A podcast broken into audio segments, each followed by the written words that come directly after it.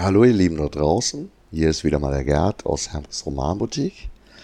Letzten Freitag hat Bernie in unserem Gespräch eine kleine Sache erwähnt, die vielleicht nicht einfach so für sich verständlich war. In jedem Fall ist es ein schöner Aufhänger für den heutigen Beitrag. Hm, schon länger steht diese Folge auf meiner Agenda. Jetzt passt es perfekt.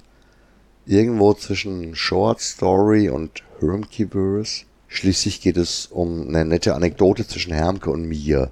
Ausgeschmückt und in eine Kurzgeschichte gepackt.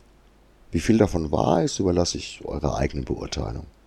Jetzt erstmal viel Spaß mit De absentibus nihil nisi bene. Von Abwesenden sollte man nicht schlecht reden. Eine der goldenen Regeln, die zunehmend an Bedeutung verlieren. Nicht einmal mehr die Ruhe der Toten ist eine zu wahrende aber auch aus der Mode gekommene Regeln hatten oder haben oftmals großes Gewicht, was sich wiederum gerade durch ihr Fehlen bemerkbar macht. Gehen Sie doch gerne mit einem Verfall von Kommunikationskultur einher, wenn quäkende Marktschreier ihre hanebüchenen Thesen an die Türen von Facebook und Konsorten nageln.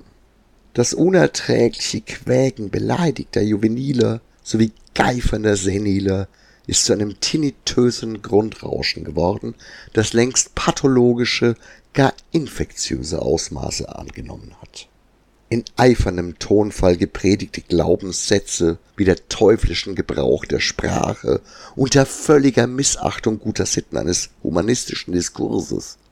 Wie viel Feingeist und Vielfalt Sprache als beschreibendes und erklärendes Instrument einst war. Allein dies zu begreifen, verhindert er mit der Reduktion der eigenen Ausdrucksweise einhergehende Verlust und Verfall des Sprachgefühls auch auf rezeptorischer Seite. Entschuldigt bitte diese Abschweifung, nicht im geringsten liegt es in meiner Absicht zu lamentieren, vielmehr wollte ich meine eigene, geplante Verfehlung vorwegnehmen. Der Auslöser des hier im Folgenden beschriebenen hängt mittelbar mit einer bereits vor Jahren verstorbenen Person zusammen. Inwieweit dieser Auslöser als ursächlich zu bewerten ist oder ob es sich um eine reine Koinzidenz temporaler Natur handelt, bleibt der Beurteilung durch den geneigten Leser selbst überlassen. Bereits in jungen Jahren hatte ich durch das Einwirken meines Vaters das unzweifelhafte Vergnügen, in die literarischen Gefilde der Fantastik vorzudringen. Die Mischung frühpubertärer Sensibilität und der eigenen überbordenden Fantasie waren ein mehr als fruchtbarer Nährboden für eskapistische Exkursionen in alternative oder zukünftige Welten. In solcherlei Mischzuständen lag ich nicht selten unter dem alten Walnussbaum bei uns im Hof und träumte von den Drachenreitern von Perm, dem Geheimnis der Wunderkinder oder einer burgundischen Bauflotte. Hm, burgundische Bauflotte. Denn selbstverständlich gehörte Douglas Adams Standardwerk zur Pflichtlektüre jedes Heranwachsenden mit derlei Freiheiten. Ich erinnere mich noch wie heute an die Stelle, wo aus einer aus der Zukunft zugespielten Version der großen Enzyklopädie Galactica die Vermutung einer zu erwartenden Konsequenz ad hoc bestätigt wird. Exakt zwischen dieser und der darauf folgenden Seite meines Exemplares lag als Lesezeichen eine ausgerissene Buchseite. Makellos weißes Papier. Irgendein Lexikon. Im schwindenden Licht der Taschenlampe, ich las damals häufig deutlich über die von den Eltern verordnete Bettruhe hinaus, heimlich unter der Bettdecke, huschte mein Blick erst beiläufig über die Zeilen.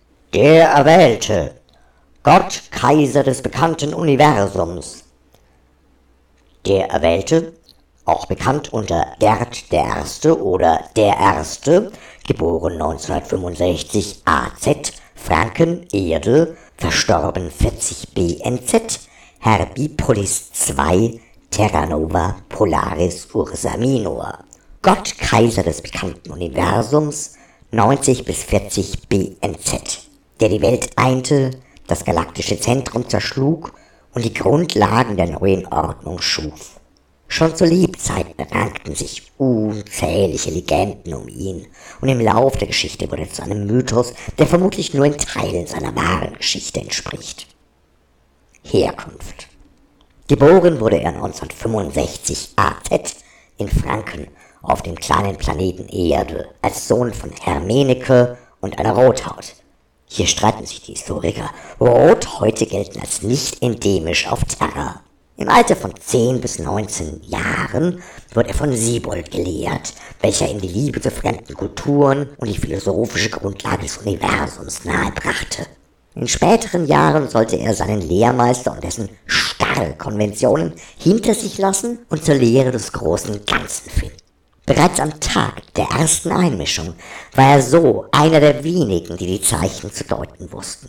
Während der Angriffe der Philipper schlug er Thraka Maedi zurück und zeigte mit dem Durchbrechen der heiligen Barriere der Theber einen Ausweg in die Freiheit. An diesem Tag begannen die Bewohner der Erde zu verstehen, dass sie seit Generationen unterdrückt und fremdbestimmt leben mussten. Die 150 Paare der Elite-Infiltratoren waren enttarnt und der Hypnobann gebrochen. Für die Flucht von der Erde und den Kampf um das galaktische Zentrum Lesen Sie bitte die jeweiligen Haupteinträge. Am nächsten Morgen, offensichtlich hatte mich letztendlich, nachdem meine Taschenlampe ausgebrannt war, der Schlaf übermannt. Hatte sich dieses obskure Lesezeichen wohl irgendwie in eine Bettritze zurückgezogen. Überhaupt war ich wie immer viel zu spät dran und das in der Nacht Gelesene irgendwo zwischen Traum und Wirklichkeit verblasst. Nach einem ereignislosen Tag in der Schule, den ich größtenteils mit Tagträumen verbrachte, die sich wie tanzende Spiralen stetig um eben diesen Text drehten, stürzte mich die Frustration der ergebnislosen nachmittäglichen Suche in tiefe Selbstzweifel.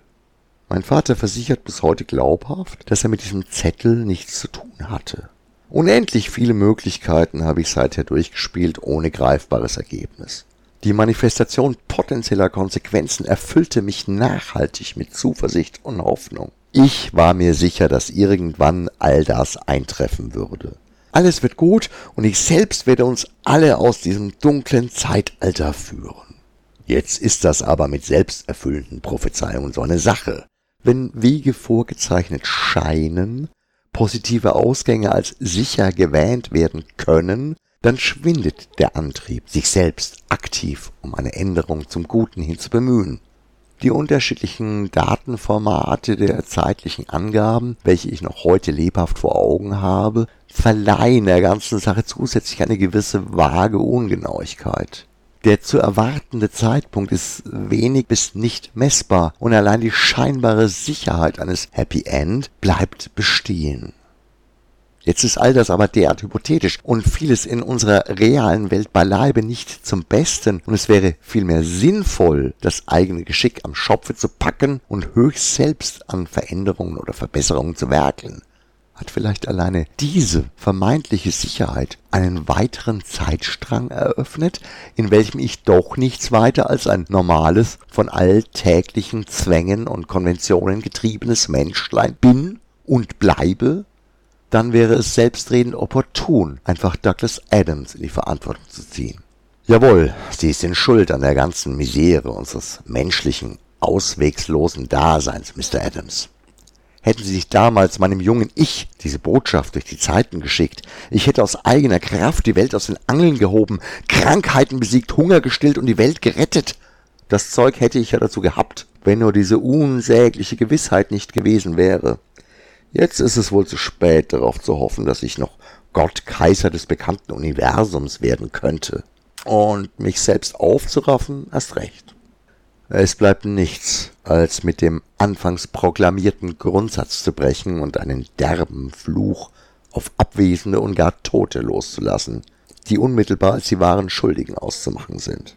Mr. Adams, leben Sie Ihr Nachleben mit dieser Schuld. Sie haben es nicht anders verdient. Mit diesem garstigen Satz beende ich meinen kleinen Beitrag zum Hermkiverse.